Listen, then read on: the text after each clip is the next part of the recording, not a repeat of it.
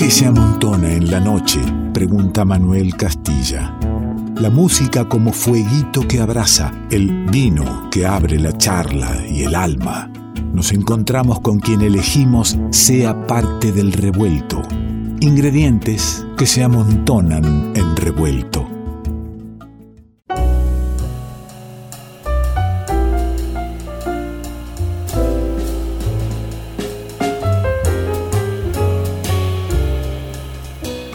Enorme alegría en el revuelto de poder encontrarnos con la reflexión, el pensamiento de gente que admiramos y que en momentos como estos que andamos viviendo necesitamos incluso de la reflexión para a lo mejor agregarnos más preguntas sociólogo, el doctor en ciencias sociales, narrador, crítico cultural, ex director de la Biblioteca Nacional y ya debes saber de quién te hablo, pero sobre todo profesor, que así le gusta definirse. Horacio González, ¿cómo estás? ¿Qué tal? ¿Cómo estás? Un gustazo, ¿eh? ¿Cómo ves alguna salida de, ese abismo que, nos, nos enfrenta a una nueva realidad que decís tenemos que inventar, tenemos que construirla, ¿no? Eh, y yo le agregaría esa pregunta, ¿qué hacer frente a la resistencia que están oponiendo sectores sociales y políticos, pero sobre todo sectores sociales nuevos en Argentina que hace dos o tres décadas se han constituido a través de las nuevas tecnologías de, producción de soja, las nuevas formas de, exportación que incluyen triangulaciones, fondos colocados en, paraísos fiscales, este, fuga de capitales, en fin, todas las maniobras que el mundo financiero, que es el mundo que dirige hoy toda la economía productiva, en donde la hay, eh, permite sin que los estados tengan mayores competencias y lucidez para intervenir. Por eso tan eh, uno puede sentir el problema desde la angustia, para llamarlo así como se le ha llamado, que, que siente estar encerrado en su casa, desde la imposibilidad de tomar un café en la ciudad, desde el dolor de ver que las librerías están todas trastabillando y pensando cómo pagar el alquiler, problemas que se pueden universalizar a, todas las profesiones, a todas las actividades comerciales y a todas las formas de vida. Pero ahora estamos atravesando una situación muy singular, que es la resistencia, eh, no, no inesperada, pero con, una fuerza que no se puede desmentir, porque están involucrados eh, actores sociales y financieros y políticos muy comunicacionales, jurídicos, eh, eh, exportadores, que tienen gran peso en la historia reciente de la Argentina. La tuvieron siempre, pero ahora hay una condensación más espesa y, ante la cuestión Vicentín, que es la cuestión central que estamos atravesando hoy, cruzada con la cuestión de la pandemia, que la otra cuestión central, aparecen dos elementos evidentes de esta reacción profunda que están eh, encarando estos sectores sociales, que tampoco es fácil de definir hoy, pues son los sectores de la gran propiedad con eh, una cierta anuencia de, eh, un tejido cultural que siempre hubo en la Argentina, los sectores de la servidumbre hacia esos grandes poseedores de, la capacidad de dominar prácticamente la economía de un país. Entonces tenemos los que quiebran la cuarentena al mismo tiempo que piensan que se le va a afectar su propiedad por el hecho de que Vicentín, una fábrica quebrada, endeudada, con todos sus proveedores y, que no tiene otra salida que, eh, que intervenga el Estado, salen eh, al mismo tiempo que a quebrar la cuarentena a intervenir en la posibilidad de que se resuelva una cuestión fundamental de carácter empresarial que la empresa por sí mismo ya no puede resolver a no ser a no ser acudiendo a este tipo de maniobras como las que están ocurriendo. Ahora un juez que deja sin efecto la intervención del gobierno es un juez de primera instancia evidentemente vinculado con la empresa. Se pueden agregar muchas más cosas pero eh, este creo que es el nudo conceptual más importante que está atravesando la Argentina como país con dilemas, como país que tiene que no tiene asegurada su continuidad en términos de soberanía, no solo alimentaria, la mera soberanía política. Yo creo que como muchos otros países está en juego porque puede ser convertido una vez que esta pandemia deje de surtir su efecto letal, pueden ser convertidos en meras regiones donde operen libremente las nuevas formas de control con nuevos tipos de capitales, ya no financieros, sino informáticos y y digitales también, ¿no? Con nuevas formas de, individualizar a las personas a través de, del rostro y demás, todo lo que uno ve en relación a cómo serían los gobiernos del futuro. Yo creo que hacer política hoy, te digo, para, para terminar, es eh, tener más lucidez eh, sobre estos fenómenos, informarse mucho mejor sobre qué significan desde el punto de vista de la democracia y de, las existencias libres y operar desde el Estado y desde la vida pública y desde las universidades, desde el conocimiento y desde nuestra vida diaria para contener lo que me parece que se presenta como una fuerte amenaza para el vivir en común, ¿no?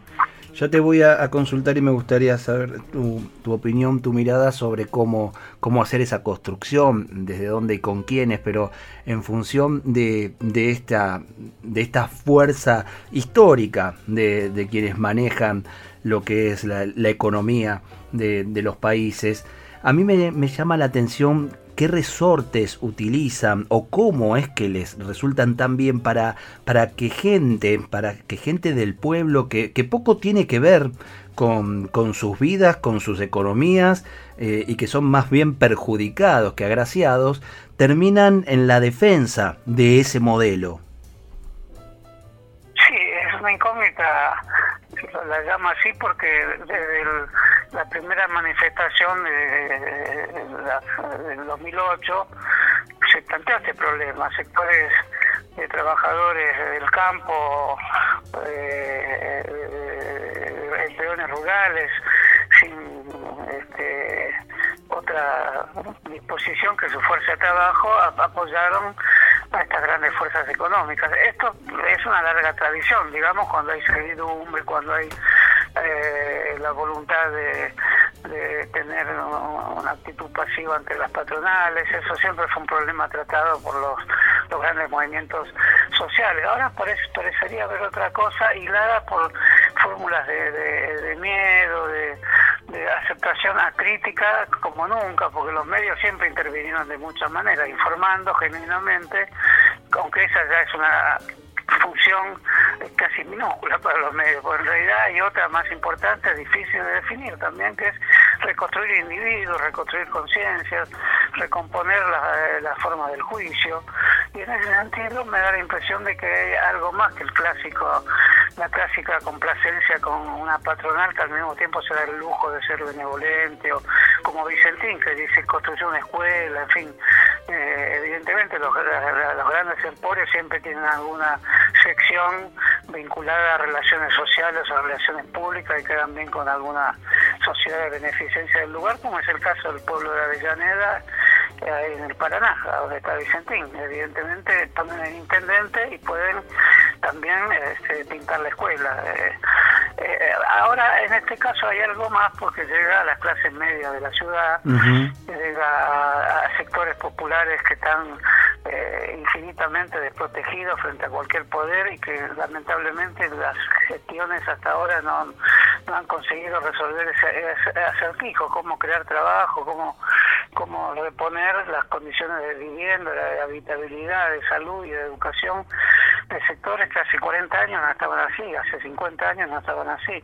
Pero esto ocurre en todo el mundo, porque la concentración del capital, el modo en que actúan las empresas, el modo en que actúan los medios de comunicación, está creando una, una masa de huérfanos que no sabemos ya si están asociando sus intereses reales de prosperar respecto a esta situación tan lamentable en la que viven con, con ideas críticas que les sean eh, correspondientes a esa, a esa forma de vida tan pauperizada en la que están viviendo, si no se ha quebrado esa esa relación que casi todos los movimientos sociales del siglo XIX y del siglo XX daban por sentada, que el que estaba más abajo, el que era más pobre, el que vivía peor, tenía su voto y su conciencia puesta en partidos o progresistas o de izquierda o populistas o lo que fuera que le mejoraran su situación, no en quienes, eh, no en, la confianza depositada en quienes precisamente provocaban esa situación. Bueno, eso yo lo llamo un acertijo sobre el cual tienen que trabajar de modo intelectual y crítico las nuevas generaciones de, personas que se dediquen a pensar la política y la sociedad, porque no, nos engañaríamos si diéramos una respuesta fácil por esto, porque es un una torsión en la conciencia pública gigantesca y no podemos decir solamente son los medios, son los locutores de las 7 de la tarde, son este, los grandes periódicos, Clarín, todo eso es también, pero hay, hay algo más que ha pasado en el mundo que hace que la, la, vida de la conciencia pública, de la conciencia social, respecto a que sea más o menos correspondiente a los intereses que llevarían a, tener participación en, en, las luchas por una vida mejor, eso se ha roto. Y esa ruptura es una ruptura que está eh, satisfecha hoy por módulos de entretenimiento, espectáculos de, todo tipo que tengan, no, voy a decir que tienen efectivamente la capacidad de ponerse justamente ahí donde antes había una conciencia política. Y ahora si uno lee efectivamente lo, que aparece en la como manifestación de contenido de los grandes medios de comunicación son eh, noticias en general que, que, tienen que ver con la vida popular y la vida de, de las personas más desahuciadas pero son la separación de tal con cual, la pelea de tal con cual, la locutora tal que respondió a la otra del otro programa y tal que cruzó a tal, esa fórmula la empleaba Clarín, tal cruzó a tal. O sea, un módulo de conflicto interpersonal que evidentemente todos sentimos, porque todos en algún momento tenemos conflictos interpersonales. Y la, noticia se basa en, esa estructura. Una guerra nuclear puede basarse en la estructura de un conflicto interpersonal. Eh, y en ese sentido, una vedette con otra vedette que dice una palabra que cuando lees la noticia te das cuenta que es un modelo semántico, digamos, muy fuerte, que es dos personas se pelean, hay un conflicto y no hay otra cosa, no, no hay otra cosa, todo lo que, todo lo que lo que queda es el modo en que al otro día se resolvió porque hubo un perdón, una disculpa o una respuesta aún más contundente que lleva el conflicto a dos semanas más.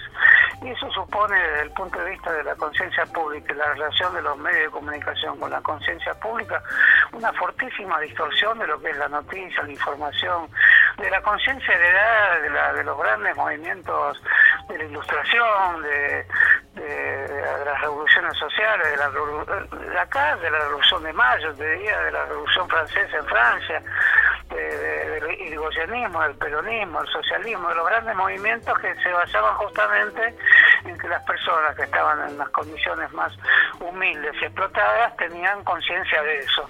Eso no ocurre más ya, eso es una mutación en, una escala cultural gigantesca que ocurre en todo el mundo y el modelo, incluso para la Villa 31, es un modelo de éxito de una locutora en la televisión que eh, eh, las noticias del tiempo. Y que, y que contrasta tanto... Sin embargo, lo hace teatralmente, lo hace con una gestualidad y un enfoque de cámaras y una, y, una y fórmulas de construcción de imágenes que finalmente es como si tuvieran inmovilizada la capacidad crítica de millones de personas en todo el mundo. ¿no? y que, que contrasta tanto eso con la realidad no del vecino de la, de la Villa 31, eh, lo que está viendo en la pantalla. Es, es algo muy enquistado, incluso muy, muy difícil de analizarlo. Sí, eh, los psicoanalistas emplean la expresión el goce, ¿no? no ya el interés de clase social, sino un interés basado en el goce que recorre todas las clases sociales y que unifica a través de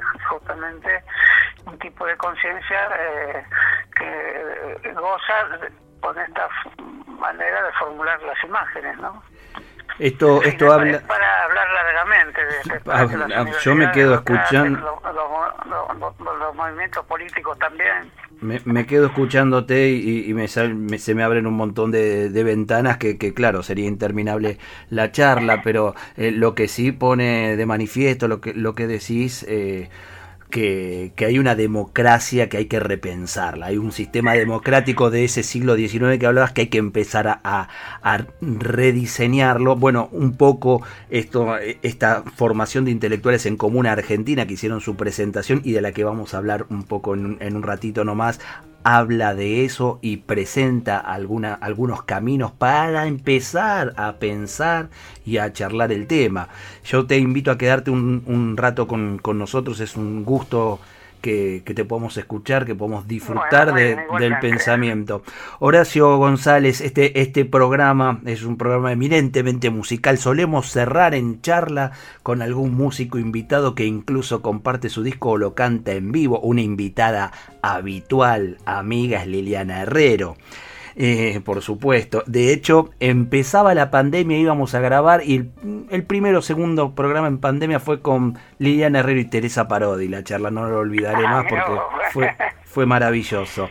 Eh, contame, saliendo de los discos de Liliana, ¿qué, o cuando estás solo o cuando te dejan elegir, ¿qué pones ahí en para escuchar música? últimamente, mira, con Liliana estábamos escuchando las versiones que hay que están encuentran en YouTube del tema de Sakamoto de la película Furio, que además de ser una gran película, tiene como banda de sonido una enorme composición que, que tiene aires eh, orientales, digamos, este, no sé bien cómo definirla, y misterioso al mismo tiempo. No sé si la recordás.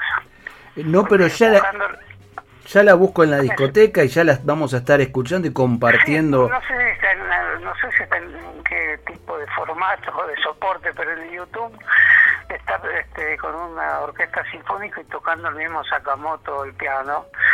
Pues muy delicada, son, está llena de pausas, de, de notas muy precisas, es como una especie de racionalismo musical, pero sin embargo hay un trasfondo que tiene mucho que ver con la película porque justamente es el tema de de un campo de concentración japonés que tiene presos oficiales ingleses. Y el tema son las relaciones interpersonales entre los oficiales presos y los oficiales que son los directores del campo de concentración. Es una de las grandes películas comerciales, digamos, pero el que hace de jefe del campo de concentración es Sakamoto y el que hace de, el jefe de los prisioneros ingleses es David Bowie. Entonces son los dos músicos con un gran contrapunto eh, sostenido por esa gran composición de Sakamoto, ¿no? Yo este, no soy un músico ni, lamento haber perdido muchos años de mi vida pensando en la política y no pensando en la música, pero esto me parece que es una música que podríamos hasta llamarla comercial, no sé cómo decírtelo, pero está también la accede, se está buscando algo desde el punto de vista de enfatizar un un, tono orientalista que pueda eh, competir con eh, el, estilo occidental de hacer ese, mismo tipo de, de balada, digamos. Es una delicadísima balada. ¿no? Sin etiquetas a la música. parece que sea algo, pero soy un chanta que te ha dicho no, sin, sin dudas, ahí se escucha muy buena música en el barrio de Boedo y, y nos ha sorprendido lindo con, con esto que vamos a compartir con los oyentes para, para ir a la tanda y reencontrarnos en la charla con Horacio González.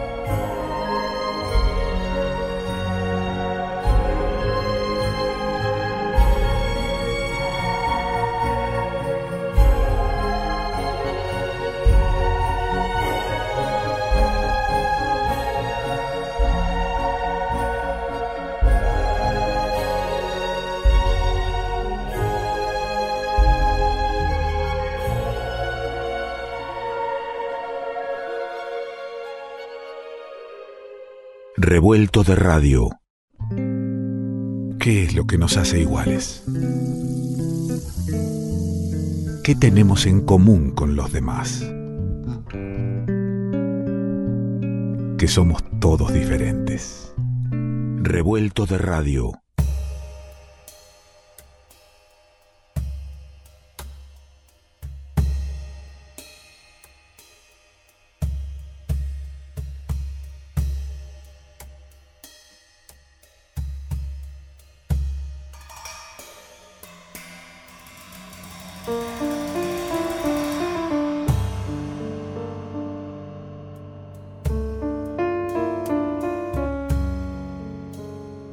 Y seguramente te quedaste en el revuelto queriendo escuchar más, queriendo saber del pensamiento y la mirada de uno de uno de los referentes en nuestra patria del pensamiento político como es Horacio González. Y lo tenemos y nos vamos a quedar hasta el final del programa escuchándolo y, conociendo esa mirada. Horacio, hablábamos hace, un ratito del poner, de la puesta en crisis del sistema democrático tal como lo conocimos o lo estudiamos algunos en, la primaria y secundaria, y, estas nuevas miradas que se quieren dar desde Comuna Argentina, eh, este espacio de intelectuales que justamente proponen eh, pensar en este momento un, nuevo orden social, ¿verdad? Sí, sí, bueno, en primer lugar, eh, es cierto que la democracia tiene más de 25 siglos, ¿no? Y, perdura nuestro lenguaje precisamente por las enormes posibilidades que tiene como, como vocablo de ser asociado a, a, énfasis que, permitan adecuarlo a distintos tipos de sistemas, formas de vida, avances de, avances hacia lo social, avances hacia lo económico. Eh, el siglo XX fue el siglo de las democracias sociales, digamos, eh, eh, que fueron en general este, las que salieron triunfantes de las grandes guerras, pero eran eh, ese ideal de democracia social que eh, provenía de la socialdemocracia de principios del siglo XX, sobre todo el modelo alemán, que fue muy fuerte, eh, fue la transformación de las ideas del marxismo del siglo XIX en un partido obrero reformista parlamentario.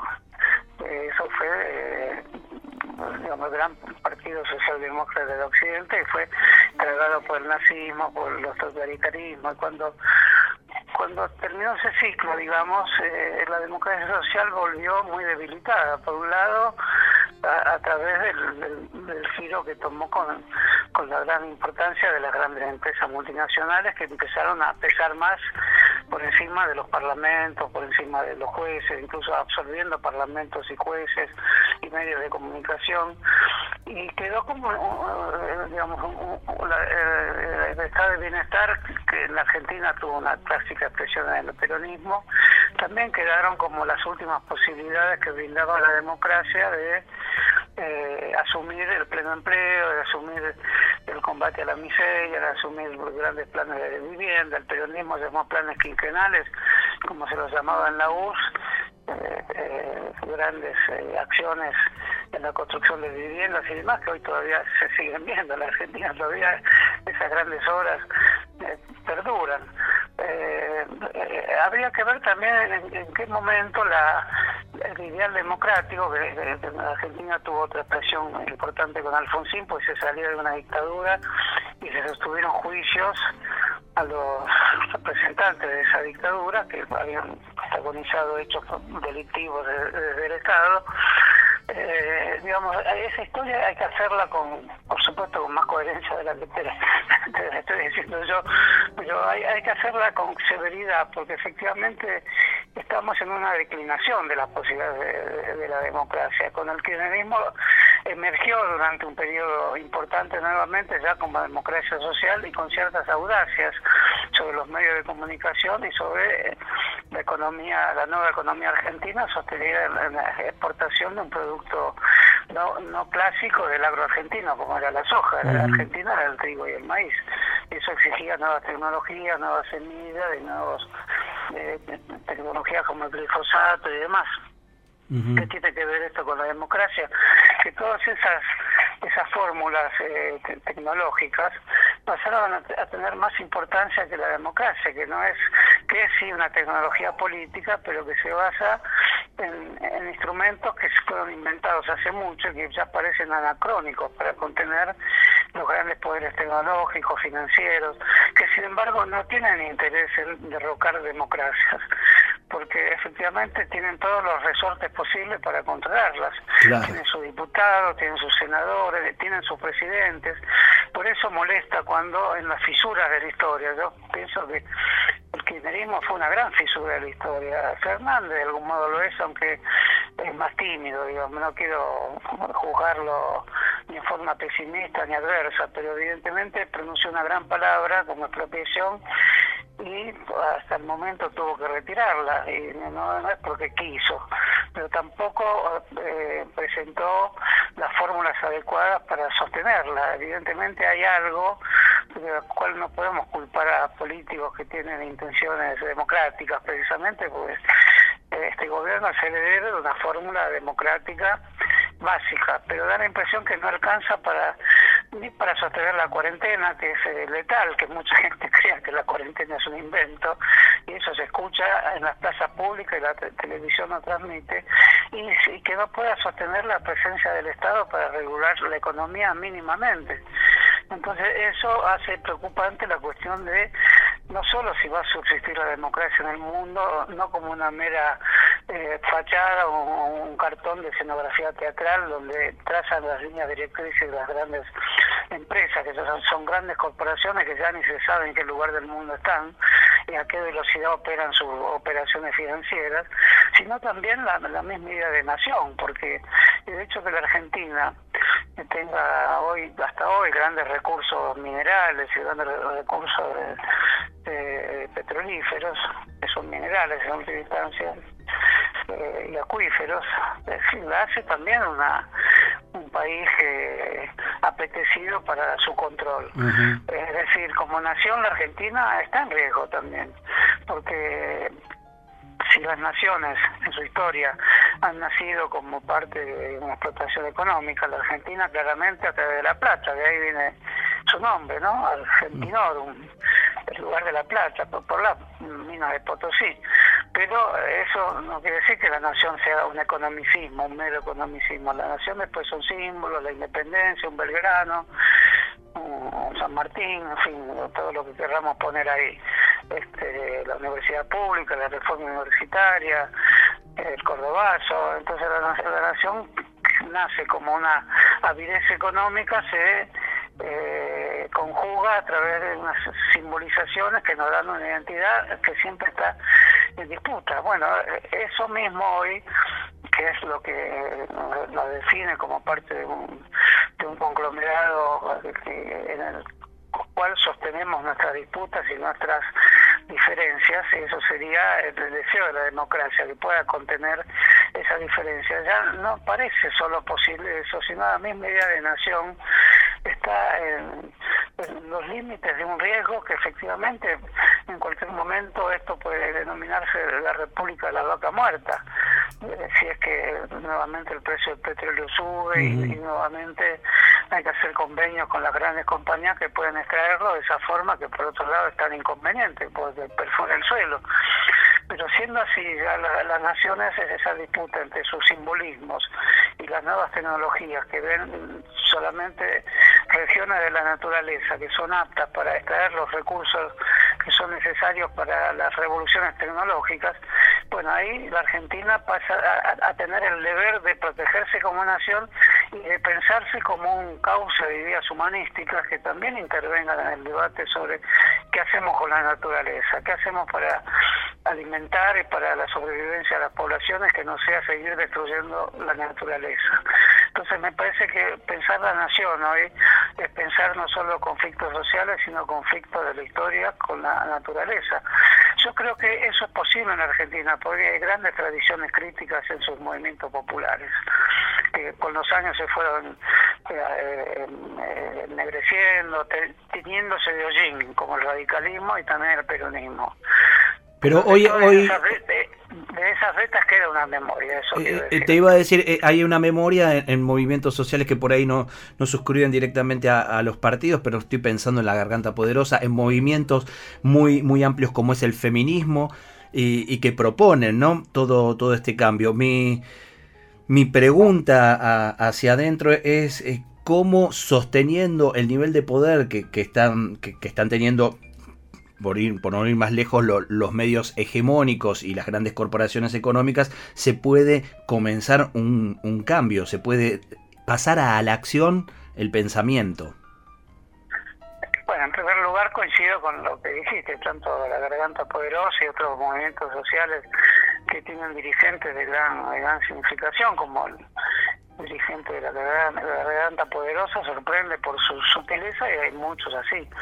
Eso da una gran esperanza. Lo mismo las dirigentes del feminismo.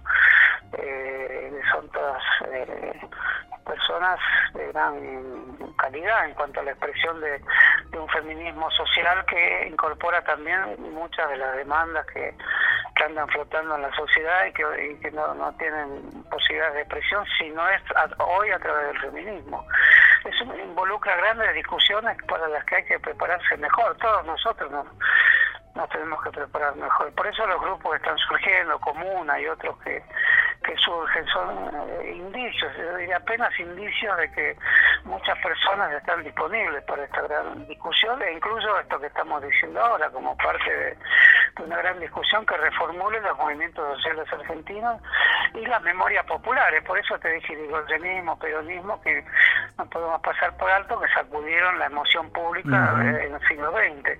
Bueno, eso, el declive de esos movimientos, primero el digoyenismo, de que ya no se habla, y el declive del peronismo dejan también un espacio para pensar que ahí hay memorias y legados que pueden perfectamente reconstituirse a la luz de los movimientos sociales, a la luz de los movimientos de, digamos, que piensan otra relación con la naturaleza, que piensan otra relación con los cuerpos. Todo eso es dificultoso para ser enhebrado. Hay una, se precisa una gran enhebradora aquí, una, una gran, una gran, este, un gran pensamiento textil, digamos, de, la, de, las grandes tejedoras de, Platón, que dice que hacer política es tejer, ¿no? Bueno, si no lo consideramos peyorativo, esas tejedurías de la política tienen que estar presentes hoy, que es, es el no, no sectarismo, es la capacidad de ver los distintos ritmos en que funcionan los movimientos sociales, los movimientos feministas, los movimientos políticos. Esos distintos ritmos tienen que ser enhebrados con una idea de espacio, de tiempo y de demanda muy sutil, me parece. Eso no está, yo te diría que eso no está. Por eso estos grupos que están armando, que hay que verlos con, con simpatía y con capacidad de ver cómo prosperan sobre la base de su nuevo sectarismo y, su amplitud de, ideas y de acogimiento. deben ser grupos de fuerte acogimiento, de, de, pensamientos diversos también. Entonces ahí podríamos repensar tanto la nación argentina como las clases sociales, como, como la capacidad del Estado para hacerse cargo de aquello que los capitalistas fraudulentos nos hacen cargo y al mismo tiempo esclarecer lo que hoy parece obvio que hay que esclarecer. Hay un problema con la propiedad. Cuando la propiedad está concentrada, hay un problema. El Estado tiene que intervenir ahí. Cuando la propiedad es la propiedad del que, del que tiene su automóvil, su departamento, su empresa, su pyme, y hasta una empresa que actúa dentro de, la legalidad y la empresa que fuera, ahí es otra cosa. El Estado tiene que, que verlo de otra manera, singular, específica.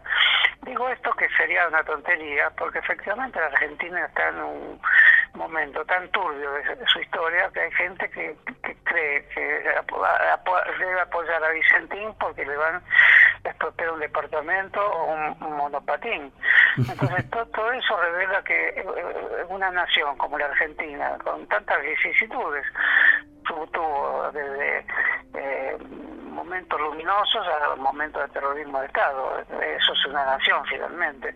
Pero si nos inspiramos en los mejores momentos históricos de la nación argentina, evidentemente tiene que haber una respuesta para explicar a conciudadanos tan equivocados de que efectivamente la, la Argentina solo puede salir adelante si tiene una fuerza pública poderosa que ponga los límites necesarios a ese tipo de propiedad capitalista. Si eso ocurre, todas las demás formas de propiedades, todo lo que hace eh, la propiedad es lo propio, nadie puede anular lo propio. Lo propio es consustancial a la naturaleza humana, lo que llamamos gran propiedad económica basada en la reproducción ilegal de, las finanzas, eso, eso es otro tipo de propiedad. Ahora, si no se entiende esto, evidentemente han logrado eh, cautivar a, millones de personas con fantasmas inexistentes. Entonces, un mundo tan tecnologizado como es este, donde una, simple fotografía facial puede formar parte de un cerebro de datos mundiales donde se sepa en cualquier lugar del mundo donde estás tomando la sopa en este momento, bueno, convive con arcaísmos y fórmulas mágicas eh, asombrosas, como el pensamiento que se formula a menudo de que está, amenazado el monopatín que le compré a mis hijos la semana pasada. Entonces, eh, eso es, gravísimo desde el punto de vista del pensamiento público. Que estemos atemorizados de perder una discusión donde se nos diga, usted quiere este, tomar el asesor de mi casa y expropiármelo. Entonces, eh, estamos sonados si no sabemos explicar eso y al mismo tiempo atemorizados de que alguien nos diga eso porque es una voz que sale del subsuelo profundo del desconocimiento de, cómo se reproducen los grandes poderes en el mundo, que son los que afectan precisamente a los que piensan que se les va a retirar lo poco que tienen. Entonces ahí esa enorme paradoja es el punto al que ha llegado la humanidad. Entonces te diría que hay que pensar en cuestiones a, escala de la humanidad para resolver, esto, resolver estos problemas. Porque estoy seguro que esto que pasa en Argentina, ese temor oscuro y inexplicable que sienten muchos por, nada más que por un gobierno democrático quiere poner un, orden económico posible en una empresa importantísima como y festejamos que sea una empresa de inmigrantes y demás pero terminó en una empresa especuladora y, defraudatoria de, sus proveedores. Entonces esa es otra cuestión totalmente diferente. No poder aislar esa cuestión y decir lo que es y, convertirla en una suerte de espectro que se pasea por la Argentina atemorizando a ciudadanos e incluso entre aquellos ciudadanos a, los que están peor es una especie de calamidad filosófica, política, humana, existencial. Eh, digo esto, no, no, no, estoy asustado, digo esto también para alertar a las a, a, los amigos que escuchan y a, las personas dispuestas a, sumergirse a, descifrar este problema, porque si logramos descifrarlo adecuadamente, de ahí surgirán las nuevas posibilidades democráticas del país y de Latinoamérica, que está en su peor momento también desde el punto de vista de la democracia, en su peor momento histórico. Te iba a decir eso, Horacio, no, no es solo de la Argentina, donde hay una mirada diferente, sucede lo que sucedió en Bolivia, lo que sucedió en Brasil, eh, bueno, uno mira con, Ecuador. o en Ecuador, exactamente. Ahora, hablabas hace un rato, deslizaste la palabra de, la tibieza en ciertas eh, determinaciones del gobierno de nuestro país, pero cuando no la hubo también, eh, te sale siempre alguien en defensa de, esas corporaciones y de ese poder real que, está siempre presente. Eh, recuerdo la lucha que, se dio con, la ley de medios, que me parece era fundamental para la aplicación, para empezar a cambiar de verdad un, poco eh, este, pensamiento nacional. Y, sin embargo, eh, no se pudo, pero por jueces de tercera y de cuarta instancia. Se intenta la palabra expropiación y también sale un juez en un pueblo y enseguida está trabajando para las corporaciones. Eh, es, se hace difícil, más allá de, cierta tibieza o no, se hace difícil que, suceda desde, desde un gobierno sin un pueblo también convencido, ¿no? Sí, tenés razón, por eso la, expresión tibieza quizás, eh, o sea, yo respeto mucho lo que está haciendo el gobierno. Eh, siempre existe el problema si uno critica un gobierno que ha votado y que tiene intenciones que uno comparte, eh, si se lo critica porque eh, uno considera que comete errores o que, o que trata una cuestión delicadísima como esta sin los instrumentos adecuados, uno siempre piensa si eso no favorece a quienes realmente lo están queriendo destrozar y aniquilar. Sin embargo, eh, planteando ese problema, me, respondo que esas críticas o esas intervenciones eh, que por supuesto dejan clara en todo momento que es un estar atentas a la discusión con el propio gobierno son necesarias porque si el gobierno actuara solo con su equipo de gobierno y con y en este momento de cierre del espacio público porque no hay plaza, no hay calle, no hay acto, no hay asamblea si el gobierno actúa eh, solo con sus instrumentos democráticos republicanos que que los intereses que estamos definiendo vagamente como el gran capital financiero, no, no les interesa respetarlos. Entonces queda muy solo ese gobierno y tiene dos opciones, o avanza más o, o, limita aquel punto al que creía haber avanzado. En este caso, pienso que pasó lo segundo. El gobierno limitó el punto que creía haber alcanzado con la idea de expropiar por vía parlamentaria y constitucional y con, y, con indemnización a una empresa que eh, importantísima, importante para el país y que actuó de forma fraudulenta. Bueno, eh, eh, eso evidentemente, si uno lo dice, parecía que no está contribuyendo al apoyo al gobierno, pero yo me permito decir lo contrario, se contribuye de esa manera crítica, porque si no, el gobierno no va a tener otro remedio que seguir eh, retrocediendo si mide la correlación de fuerzas, concepto que tiene su, su bemoles también, porque ¿cómo se mide eso? ¿En qué probeta, en qué laboratorio? pues si no hay voluntad política efectiva, animación utópica y, y una lectura animosa de, todo, de toda la, multiplicidad que tiene el mundo, evidentemente siempre vas a estar retrocediendo porque están las corporaciones, están todo el día hablándote al oído por los medios de comunicación. Entonces en algún lugar tiene que aparecer la fisura eh, aventurada y audaz de un gobierno. Eso es lo que yo diría, lo diría al presidente, digamos uno siempre se imagina que puede hablar con un presidente, no en mi caso, ¿no? Pero eh, eh, porque lo, lo, sé una figura sensible. Entonces, evidentemente tiene que romper esas barreras eh, que son muchas veces barreras montadas por las por, por, por, la, la, propia timidez que tenemos en analizar a fondo estos fenómenos, en primer lugar, y en segundo lugar, por la timidez que tenemos también para interpretar las fuerzas con las que contamos, que son muchas. La Argentina es un país de grandes organizaciones sociales que hoy están quietas, digamos, pero estaríamos llamados para que se empiecen a movilizar aún en los términos de esta limitación de, la cuarentena eh, y sin romperla. Eh, apoyarse, apoyarse en el pueblo. Son posibles. El ingenio social, político y popular está vivo todavía. Eso no lo han derrocado, ¿no? Es, es, todos, todos, todos ponderamos la tarea del intelectual y además en la formación eh, en las universidades donde se, conforma el pensamiento de, muchos de los que van a, dirigir el, futuro de la patria, el pensamiento crítico es, es fundamental, es, es, siempre bienvenido.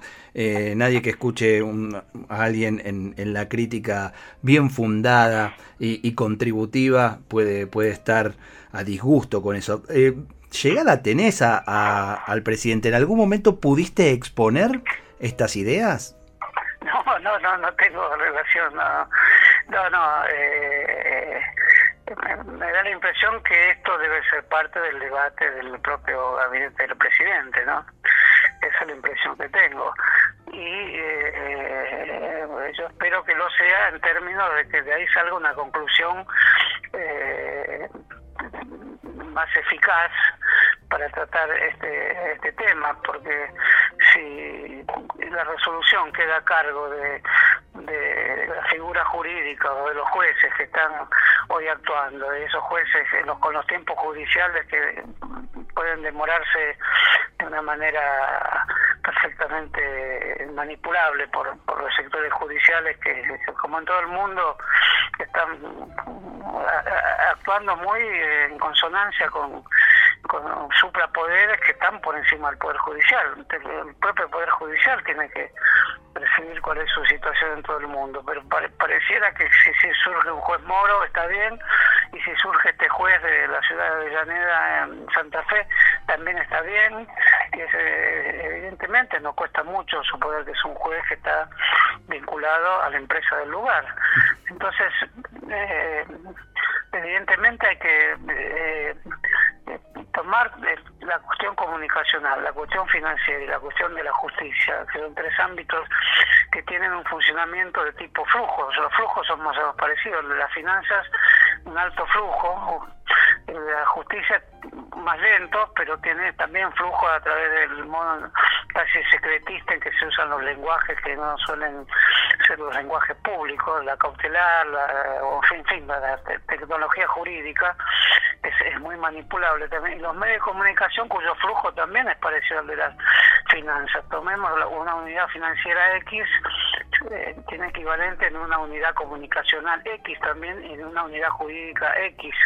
Y son como tres átomos que se van cruzando como una teoría de la, desintegración del átomo, lo que acá no se desintegran. Hay coaliciones que en Brasil funcionó muy bien.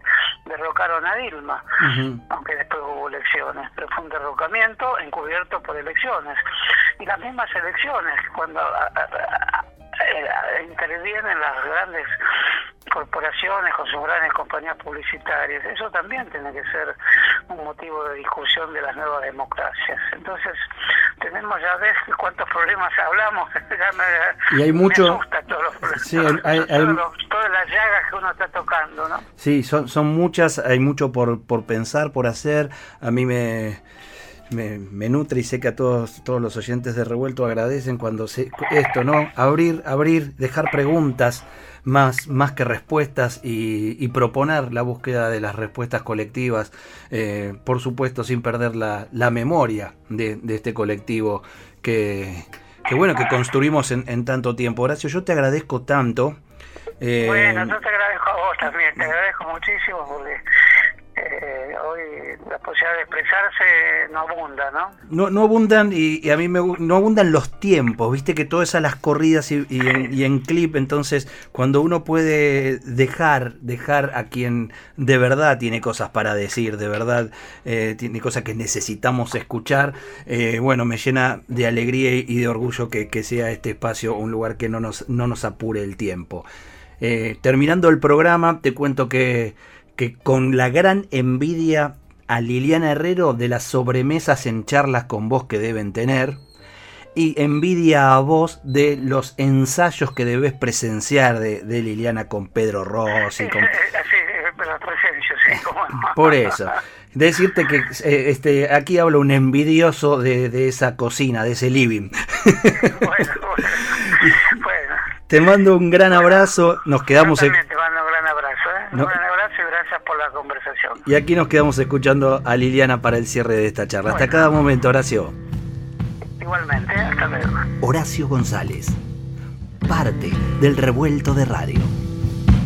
En una noche serena, un beso pedí a una estrella de solo verla tan bella y me miraba diciendo imposible, imposible.